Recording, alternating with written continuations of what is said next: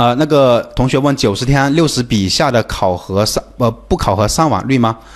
呃，九十他不是说不考，他是都会考核你的。就九十天呢，它相当于是免责的，它是不考核你任何的，就那些基本上相当相当于就是你犯了一些错误嘛，基本上他也可以原谅你，像你是这个这么一个意思，并不是说不考核你，并不是说不处罚你，只是说你一些简单的这些东西，他就嗯他就没那么严格了，对于正正常的一个卖家没那么严格了。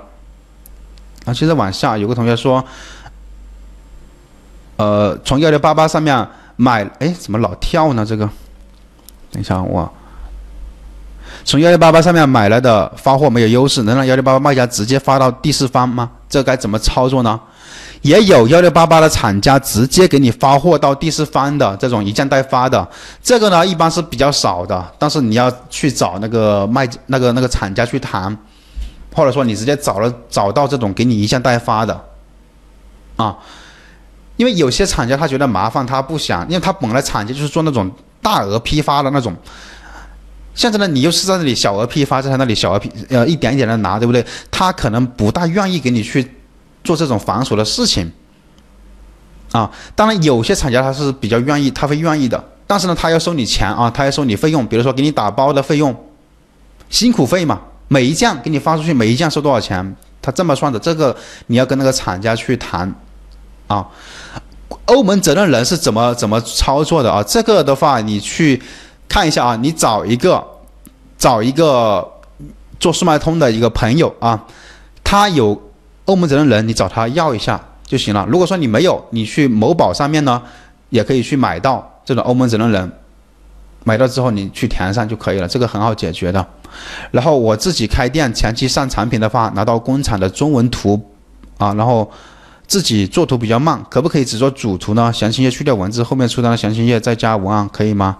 刚开始测款的时候呢，可以这种，嗯，效用这种效率比较高的方式来也是可以的。就是一旦发现这个产品比较有数据比较好，你再回过来认认认真真的把那个详情页做好，这种也是可以的。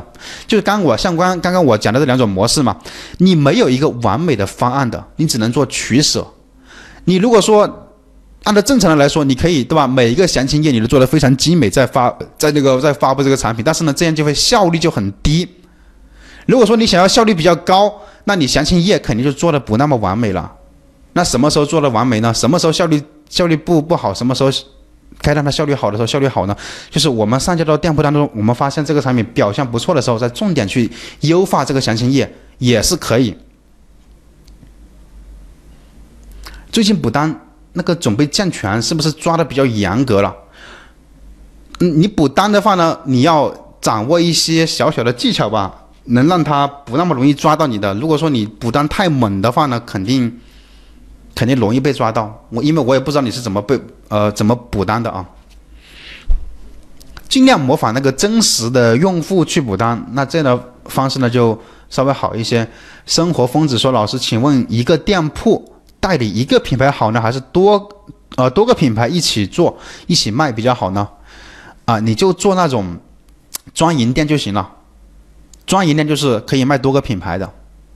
啊，新手我建议都是做专营店铺，就是你可以代理多个品牌去卖。因为如果说你只能代理那一个品牌那种专卖店、官方店，你只能卖那一个品牌的产品的话，那是不是就有点局限性？如果这个品牌它并卖的并不好呢？那你就有这个局限性，所以刚开始呢，建议大家先卖，先做专卖店的一个专营店的一个模式啊，你可以多个品牌一起卖都可以，不会影响你什么的啊。新上架的产品可以开车吗？这个看你的什么情，看你的目的是什么。一般我们新上架的也开车的，但是我们的目的不是为了让他出单，我们只是测款，测试一下这个产品。所以说新新上架的产品我们也会给他开车。如果说你的目的是直接想要通过直通车来开单，想要马上出单的。那种那么新产品就不建议你去开直通车，而是你要把那些你店铺里面转发率比较高、销量比较高、有评价比较多的那种产品再开直通车。这开车要看你的目的性的，对吧？你你要明确说你的目的是什么。如果说你是想出单，我就不建议你去开。